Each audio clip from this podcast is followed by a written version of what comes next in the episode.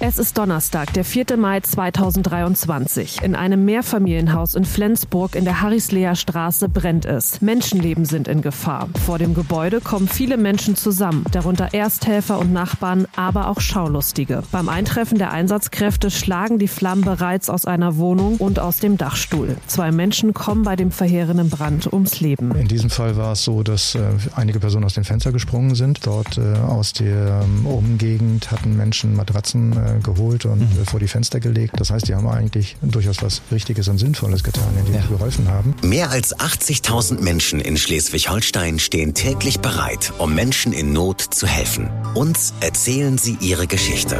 Aus Einsätzen, von Notfällen und von Menschlichkeit.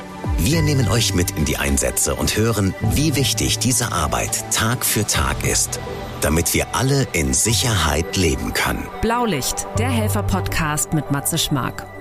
Und ich habe heute den Chef der Feuerwehr Flensburg hier bei mir im Podcaststudio. Und zwar ist das Carsten Herzog. Schönen guten Tag. Schönen guten Tag. Wir wollen ähm, über diesen Einsatz sprechen, den wir gerade hier am Anfang gehört haben. Es gab leider einen äh, tragischen Brand in der Innenstadt von Flensburg. Ähm, Sie sind in Flensburg äh, der Chef der Feuerwehr. Äh, das heißt also der Berufsfeuerwehr, muss man an der Stelle auch mal sagen. Wir haben ja in Schleswig-Holstein sehr, sehr viele freiwillige Feuerwehren. Ein paar Berufsfeuerwehren gibt's aber auch. Der Einsatz, der da äh, hinter Ihrer Truppe liegt, ähm, es war der 4. Mai, 16.47 Uhr. Wir haben es ja gerade alles gehört. Da äh, sind Sie losgefahren äh, bei der Berufsfeuerwehr. Die Einsatzmeldung kam kurz vorher. Als Berufsfeuerwehr ist man ja recht schnell. Also man äh, hat ja Schicht und sitzt da, kann relativ schnell los. Ähm, jetzt hat man im Vorwege so einiges gehört, dass es da nicht so einfach war, weil äh, viele Menschen natürlich in einer Stadt auch unterwegs sind und die haben das ja nur mitgekriegt, dass es da schon brannte. Und es brannte ja auch schon ziemlich heftig bei ihrem Eintreffen. Der Alarm kam um 16.47 Uhr und wir sind dann um 16.52 Uhr mit dem ersten Rettungswagen vor Ort gewesen, um 16.55 Uhr mit dem ersten Löschfahrzeug. Und die Kollegen haben mir berichtet, dass äh, weit über 100 Personen sich vor der Einsatzstelle aufgehalten haben. Es eine untypisch äh, laute äh, Atmosphäre gewesen ist, die die Kollegen so auch noch gar nicht kannten, viel Aufregung geherrscht hat. Das war ja ein Brandereignis, ähm, tagsüber, wo viele Menschen unterwegs sind mhm. und ähm, da scheinen viele Passanten und Nachbarn und Anwohner sich auf der Straße aufgehalten zu haben.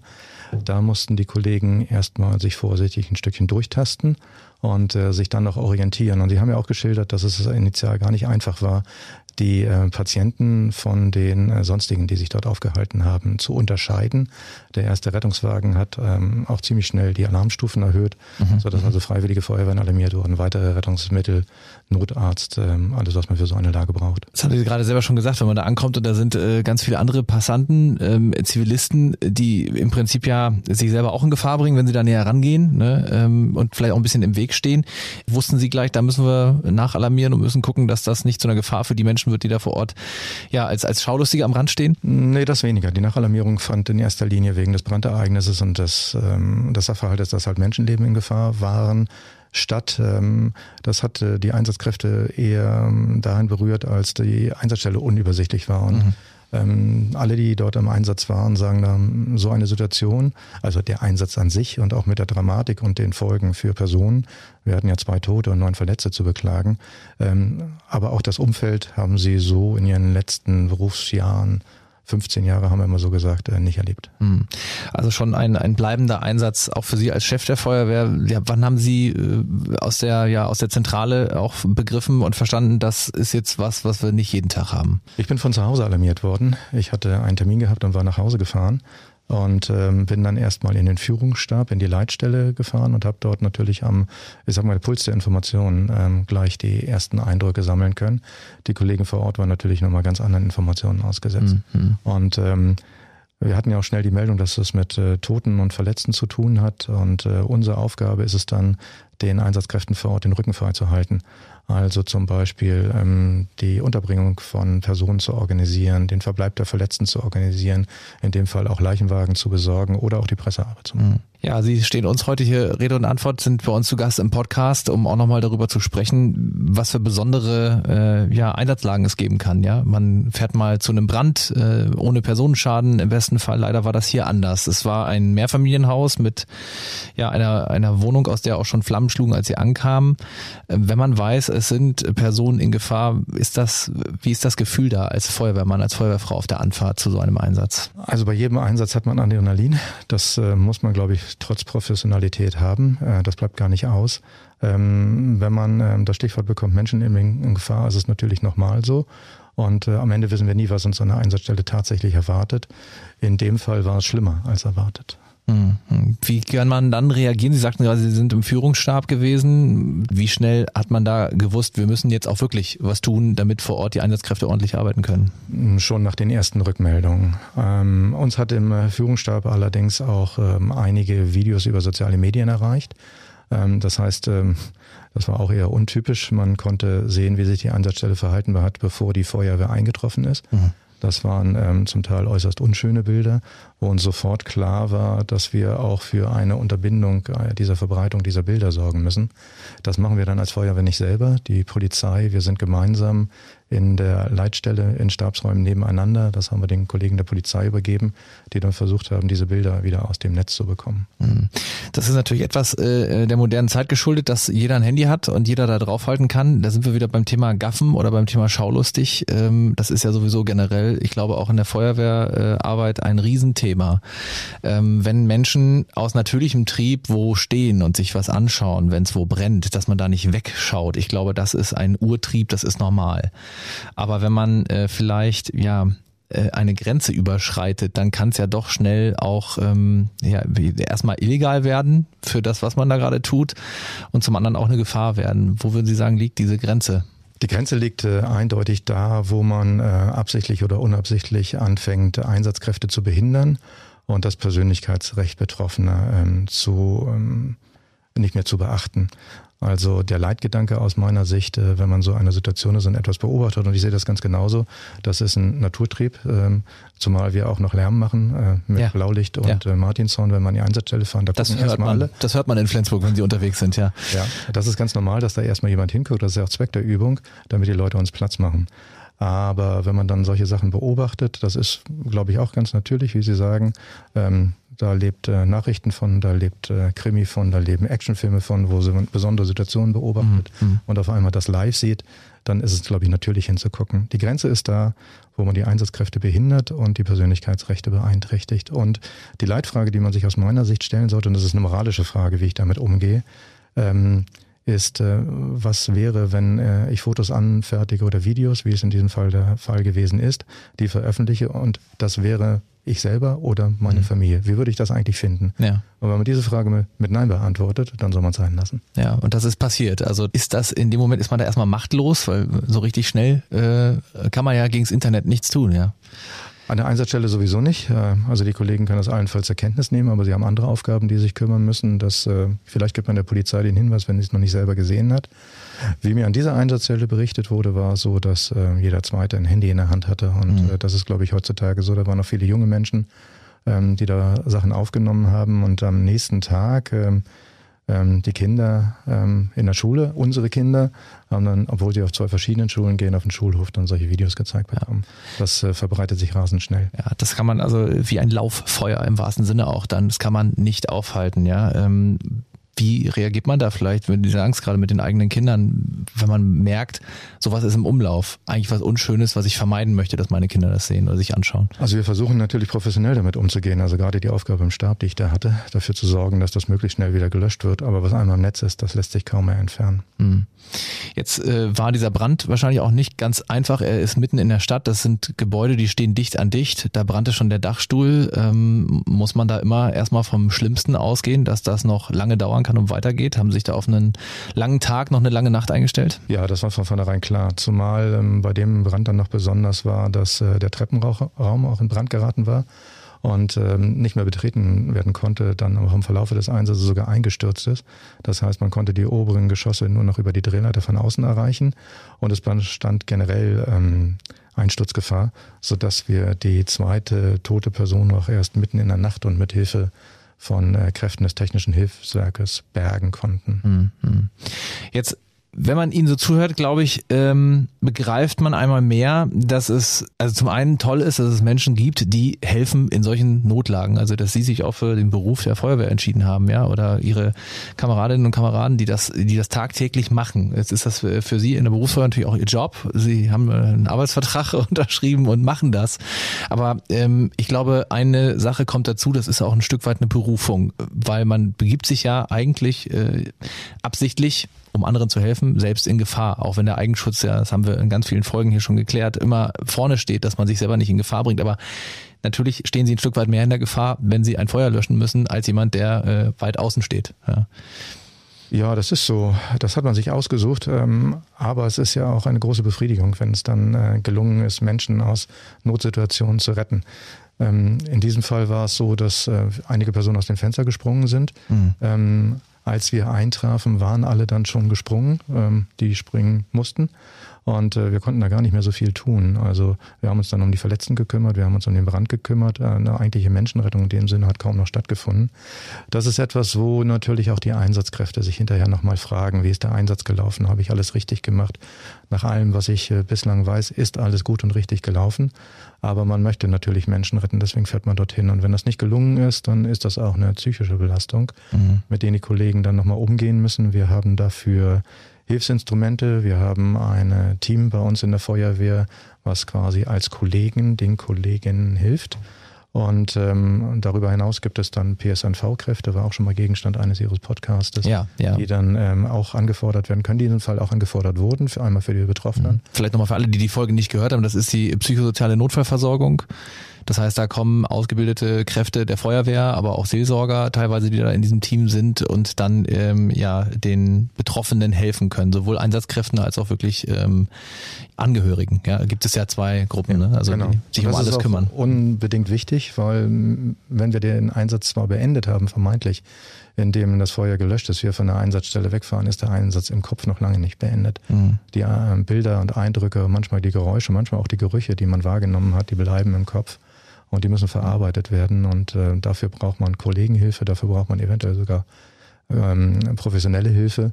Ähm, etwas, was noch vor einigen Jahrzehnten verlacht worden war. Da waren die Feuerwehrleute immer die harten Kerle. Ja, ja, ja. Und da ist man heute glücklicherweise davon weg. Und ähm, diese, insofern beschäftigt uns der Einsatz jetzt auch immer noch weiter es ist ja auch gerade speziell hier, wir haben ja schon darüber gesprochen, dass da viele ihre Handys gezückt haben. Ähm, ganz bizarr, dass man ähm, ja durch digitale Medien eigentlich noch viel länger und viel genauer darüber Bescheid weiß, weil es ganz viele gesehen haben. Also Sie haben gerade von äh, Menschen gesprochen, die aus purer ähm, ja, Not aus Fenstern gesprungen sind. Ich meine, wenn man so weit ist, dass man aus einem mehrstöckigen Gebäude springt, dann weiß man schon, äh, man hat äh, gerade Angst um sein Leben, sonst würde man das nicht tun. Und wenn davon Aufnahmen gemacht werden, stelle ich mir das ganz äh, besonders schrecklich vor. Man versteht dann irgendwie nicht, warum da die Kamera drauf gehalten wird. Kann man da seinen eigenen Einsatzkräften noch irgendwie äh, sagen, sieh das jetzt nicht so, kümmere dich weiter um den Einsatz, du darfst dich darum jetzt gar nicht so bemühen, das machen wir im Nachgang. Wie, wie hält man da die Motivation oben? Denn es ist ja sicherlich für Feuerwehrleute vor Ort ein Ärgernis, so etwas zu sehen, dass da Kameras draufgehalten werden. Ja, ein Ärgernis auf jeden Fall, weil man dann ahnt, äh, was dann irgendwo landen kann, ähm, auf irgendwelchen Quellen, wo da sowas nicht hingehört. Ähm, was also für die Angehörigen, oder ich will es anders sagen, ähm, man stelle sich vor, Leute kommen zu Tode, waren in diesem Fall ja auch tatsächlich so, ist es ja erfolgt, und erfahren zuerst davon aus den Medien. Mhm. mhm. Es gibt auch ein Instrument, Todesnachrichten zu überbringen. Das ist eine Aufgabe der Polizei, die dann auch mit Seelsorgern zu den Angehörigen geht. Ja. Weil das sehr schon passieren muss. Und auf einmal kriegt man über irgendeine WhatsApp-Gruppe ähm, ein Bild von den eigenen Angehörigen. Das geht gar nicht. Der Oberbürgermeister hat das in seiner Pressekonferenz, glaube ich, ziemlich zutreffend eingeordnet, indem er gesagt hat, das ist widerlich und da hat er recht. Ja, wir haben es alle mitbekommen und äh, ich freue mich sehr, dass wir da heute mal mit jemandem aus der ersten Reihe drüber sprechen können, der äh, ja im Prinzip äh, als Chef der Feuerwehr da auch wirklich genau Bescheid weiß, was seine Truppe da gesehen hat, was man da vor Ort dann macht. Äh, wenn Sie da an so eine Einsatzstelle kommen und da sind erstmal 100 Menschen, die da nicht dazugehören, klassischerweise, weil die da davor stehen und das sich angucken. Ähm, Sie hatten gerade gesagt, das muss man sich erstmal ein Bild machen. Wie machen Sie das dann in dem Moment? Wie können Sie dann erstmal unterscheiden zwischen der braucht Hilfe, der nicht, der filmt nur oder der äh, ist da wirklich gerade aus dem Haus gekommen, hat vielleicht eine Rauchgasvergiftung? Also in dem Fall war es äh, noch äh, speziell, als wir eigentlich äh, vier Arten oder vier Gruppen von Menschen dort hatten. Das waren einmal die betroffenen Verletzten, die aus dem Haus gesprungen waren oder sich sonst irgendwie in Sicherheit gebracht hatten. Dann hatten wir es mit Ersthelfern zu tun. Ähm, dort äh, aus der ähm, Umgegend hatten Menschen Matratzen äh, geholt und mhm. äh, vor die Fenster gelegt, Haushaltsleitern an die Fenster gestellt. Das heißt, die haben eigentlich durchaus was Richtiges und Sinnvolles getan, indem ja. sie geholfen haben. Ja. Wir hatten dann Menschen, die unbeteiligt herumstanden und äh, auch gleich beiseite gegangen sind, als die Feuerwehr gekommen ist. Und wir hatten halt Menschen, die Bild- und Tonaufnahmen gemacht haben, die das eigentliche Problem darstellen. Und ähm, das ist nur eine kleine Gruppe, die ähm, da Bilder gemacht hat und noch kleiner, die die verbreitet haben. Aber ähm, die psychischen Folgen für alle sind natürlich ähm, äußerst unangenehm. Und äh, um die hat sich dann am Ende versucht, die Polizei zu kümmern. Man gibt den Hinweis, mhm. wir müssen uns auf unsere Arbeit konzentrieren und die Polizei kümmert sich dann um die. Es ist ja auch nicht so, als wäre das kein Problem der letzten Jahre äh, schon gewesen. In der, in der gesamten Einsatzwelt, äh, überall da, wo äh, Menschen in Not sind, ähm, gibt es Menschen, die da zuschauen wollen und die da irgendwie ein Bedürfnis haben, das vielleicht auch noch zu filmen. Ich denke da nur an schwere Verkehrsunfälle auf den Autobahnen. Äh, Gaffer ist da ein ganz großes Stichwort. Ähm, nicht nur Schaulustige, sondern wirklich Gaffer. Ähm, da gibt es ja auch mittlerweile von gesetzgeberischer Seite mehrere Maßnahmen, die ergriffen wurden, um das zu bestrafen, also wirklich äh, unter äh, Strafe zu stellen, dass man das nicht tun darf. Ähm, ist das was, wo Sie sagen würden, diese, diese Gesetzesverschärfung hat es auch gebraucht, weil das äh, immer größer wird sonst das Problem? Ich glaube ja, es geht in die richtige Richtung. Ähm, worum es aus meiner Sicht geht, ist ein Problembewusstsein zu schaffen also man muss ja nur an den inneren Gaffer in sich selber denken. Ne? Wenn man auf der Autobahn langfährt, auf der anderen Straßenseite Gegenfahrbahn ist ein Unfall, dann ähm, selbst ich als Profi schiele da mal rüber. Mhm. Ich versuche mich aber so zu verhalten, dass ich dann nicht meine Geschwindigkeit verlangsame, sondern ordentlich weiterfahre, weil ähm, manchmal ist es notwendig, dass ähm, die Einsatzkräfte ausholen. Über die, also man wird erstmal überholt, sie fahren mhm. an der nächsten Ausfahrt runter, um dann zur Unfallstelle zu kommen. Ja. Und wenn ich dann ähm, ein Stau erzeuge auf meiner ähm, Fahrbahn, dann behindere ich, obwohl ich das gar nicht will und wahrscheinlich auch gar nicht weiß, dann doch äh, indirekt die Einsatzkräfte. Ach so, also ja. es geht darum, den inneren Gaffer in sich selber im Griff zu haben bei jedem Einzelnen. Und ich glaube, am Ende ist es auch eine moralische Frage, äh, wie ich mich dann verhalte. Wo ist die Grenze einmal geguckt zu haben, weil das ist menschlich, sagten Sie eingangs schon. Aber dann zu sagen, jetzt ist aber auch gut und jetzt mache ich so weiter, ähm, dass ich niemanden behindere. Das ist eine Gefahr auf den Autobahnen. Was würden Sie sagen, sind noch von, von Gaffern oder von Schaulustigen ausgehende Gefahren bei Ihnen noch an Einsatzstellen? Hm, Einsatzstellen der Feuerwehr sind ja für viele Menschen nicht einschätzbar, ähm, wo da ein Gefahrenbereich besteht und wo nicht. Ähm, wir machen ja nicht nur Feuer aus, wir haben auch Gefahrstoffeinsätze. Wir versuchen zu einem möglichst frühen Zeitpunkt den Gefahrenbereich einzugrenzen, indem durch uns oder die Polizei auch äh, Flatterbänder gezogen werden. Ähm, aber initial am Anfang ist das manchmal noch nicht möglich. Und ähm, wenn man dann zu nah rangeht, ähm, begibt man sich auch selbst in Gefahr und ist mhm. dann selber in Gefahr, Opfer zu werden. Und da sollte schon der natürliche Selbsterhaltungstrieb dafür sorgen, dass man das nicht tut. Da hat keiner was zu suchen, der da nicht hingehört. Unbedingt. Ja. Wir merken es immer wieder bei Straßensperrungen ähm, im Zuge von Einsatzmaßnahmen, mhm. die wir durchführen. Einerseits, damit sich niemand in Gefahr bringt und andererseits, weil wir Platz brauchen für unsere Einsatzmaßnahmen. Wir müssen uns entwickeln, wir müssen Schläuche ausrollen, wir müssen technisches Hilfeleistungsgerät heranschaffen. Nachrückende Fahrzeuge müssen noch Platz haben, ähm, hingestellt zu werden. Und ähm, gerade im Straßenverkehr merkt man immer wieder, äh, dass das bei den Autofahrern äh, für Unverständnis sorgt, dass auf einmal der kürzeste Weg, den ich immer fahre, gesperrt ist und äh, offensichtlich es nicht mehr zuzumuten ist, dass man einen kleinen Umweg fährt, mhm. weil dort vielleicht dann doch etwas Wichtigeres gerade stattfindet. Was haben Sie da schon erlebt? Also dass Leute dann wirklich durchfahren oder obwohl sie da die rote Kelle schwingen oder? Dass sie zumindest versuchen, dass man dann angepöbelt wird äh, und auch mhm. ja, ähm, ja man äh, hört immer wieder davon, bei uns noch glücklicherweise äh, nicht so alltäglich, dass äh, auch versucht wird, Einsatzkräfte abzudrängen. Wenn die Polizei da ist, ähm, dann übergeben wir den Fall ganz schnell der Polizei. Ja, es ist irre, dass sich manchmal Menschen, denen ja selbst auch geholfen werden soll, also mir soll ja auch geholfen werden, wenn ich in Not bin. Ja, da denke ich mir auch, wie kann es eigentlich passieren, dass ich etwas behindere oder etwas bei etwas nicht helfe, wie zum Beispiel, wenn ich sowas sehe. Und jetzt gab es ja bei dem Brand in Flensburg vermutlich auch ähm, eine ja unglückliche Situation. Da standen so viele Menschen und haben aber wahrscheinlich relativ spät erst einen Notruf abgesetzt. Denn als sie vor Ort waren, war es ja schon lichterloh am Brennen um 16.47 Uhr oder 48, also Viertel vor fünf. Das scheint so gewesen zu sein. Das herauszufinden ist eine Aufgabe der Polizei, aber an der Einsatzstelle ist berichtet worden, dass ähm, Menschen schon den Brand um 16.30 Uhr um bei bemerkt haben wollen. Mhm. Wir sind aber erst um 16.46 Uhr alle informiert werden über die Leitstelle. Einer hat einen Notruf gewählt. 16.47 Uhr sind wir alarmiert worden. Das heißt, äh, da scheinen sich viele Menschen aufeinander verlassen zu haben, dass schon irgendeiner den Notruf äh, ja. wählen würde. Das waren wichtige Minuten, die dort verloren gegangen sind. Haben mitunter lieber die Kamerafunktion genutzt, wahrscheinlich äh, des Handys, als anzurufen, ja. Oder sich gegenseitig mal fragen, hast du schon angerufen, hast du schon angerufen? Man, das ist zu befürchten, ja. Man meint, das wäre so selbstverständlich. Man kann daran immer nur wieder appellieren. Wie wichtig sind denn für Sie mit all der Erfahrung von Bränden und Feuern und Einsätzen Minuten bei einem Brand? Essentiell. Ähm, Brand ähm, breitet sich ähm, exponentiell aus. Ähm, der Klassiker, wenn es um Wohnungsbrände geht, ist, ich habe was auf dem Herd vergessen. Mhm. Äh, das, äh, da gerät dann der Topf oder die Pfanne in Brand, das zieht in die Dunstabzugshaube, dann brennt ähm, der Küchenschrank, dann brennt die ganze Küche und am Ende die Wohnung und vielleicht das ganze Haus. Mhm. Und ähm, je eher wir da sind, je kleiner ist äh, das Ereignis und je äh, mehr können wir den Schaden verhindern und im Zweifel auch Menschenleben bewahren. Um dieses Thema ein bisschen abzuschließen, was würden Sie aus Feuerwehrsicht sagen, äh, wäre ein Appell an alle, die uns jetzt, an alle, die uns jetzt zuhören? Ähm, was kann man mit auf den Weg geben, um sowas in Zukunft oder auch vielleicht einfach, wenn mir das selber mal über den Weg läuft, einzudämmen oder nochmal zu erinnern? Also das Erste, was man machen sollte, wenn man ähm, ein Brandereignis sieht oder auf äh, ein Unfallereignis äh, bemerkt hat, äh, ist ein Notruf absetzen. Wir haben lieber 20 Anrufe ähm, als gar keinen.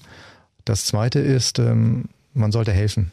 Also ähm, nicht nur im medizinischen Notfall Herzdruckmassage machen, wenn äh, man einen Kreislaufstillstand hat, sondern auch, man darf auch bei Feuer und anderen Ereignissen helfen, mit der Maßgabe, dass ich mich nicht selber in Gefahr gebe. Mhm. Das ist manchmal für Laien schwer einschätzbar.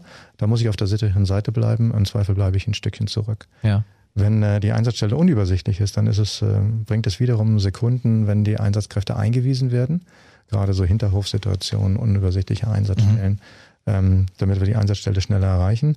Und ähm, die vierte Maßgabe ist, äh, den Einsatzkräften Platz zu machen, die Einsatzkräfte nicht zu behindern. Wir brauchen für unsere Maßnahmen Platz, dann ein Stück zurückzutreten und äh, den Profis die Fläche zu überlassen, damit wir helfen können. Ja, das vielleicht nochmal so als Reminder für uns alle. Jetzt mal aus Ihrer Sicht als Feuerwehrmann, der Sie ja auch durch und durch noch sind, jetzt als Chef sicherlich der Feuerwehr in Flensburg ähm, auch noch andere äh, Aufgaben natürlich dazu bekommen haben.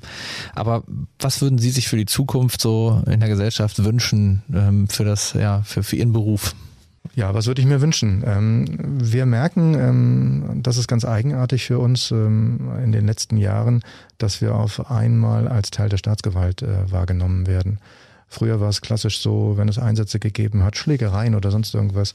Die Polizei, das waren die Bösen, in Anführungsstrichen, obwohl sie auch natürlich die Guten ja, sind. Ja, und wir ja. waren die Guten. Ähm, da war dann ähm, noch Anpöbelei und sonst irgendwas äh, gegen die Polizeikräfte. Aber sobald äh, wir angekommen sind, haben sich dann die Kontrahenten getrennt und Hilfe zugelassen. Mhm. Das äh, Klima scheint sich zu wandeln.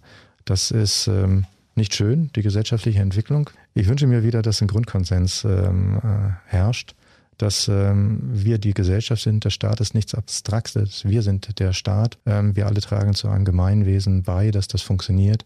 Ähm, Im normalen Fall, aber besonders, wenn es Notsituationen gibt und dann sollten wir unseren Beitrag leisten, Menschen zu helfen. Das ist nicht nur unsere Aufgabe, das ist die Aufgabe jedes anderen, dem Nächsten zu helfen und ähm, sich dann entsprechend zu verhalten.